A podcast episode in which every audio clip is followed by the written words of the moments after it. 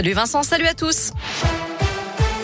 Et à la une, le début d'une nouvelle campagne, celle de l'entre-deux-tours. Au lendemain des résultats du premier tour de la présidentielle, c'est un duel qui se profile entre Emmanuel Macron, 27,85% des voix hier, d'après les résultats définitifs, et Marine Le Pen, 23,15% des suffrages.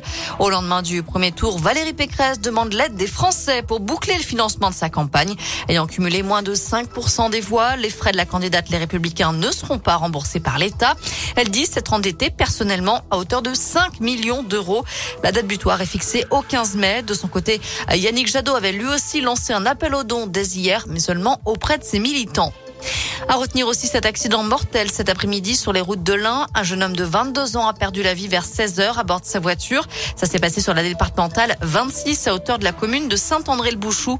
Euh, c'est au nord de Villors-les-Dombes. Euh, l'intervention rapide du SMUR n'a malheureusement pas suffi. On ne connaît pas pour l'instant les circonstances de ce drame. Ce que l'on sait, c'est qu'il n'y a eu qu'une seule voiture impliquée.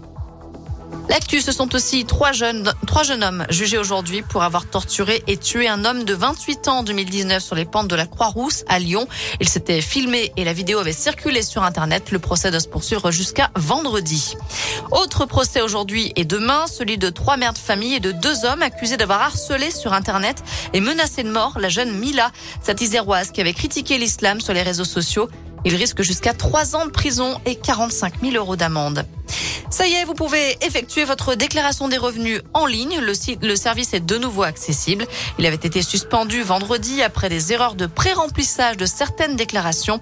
À l'origine de ces erreurs, eh bien, une mauvaise retranscription des heures supplémentaires exonérées d'impôts des fonctionnaires. Ça concernait près d'un million de contribuables.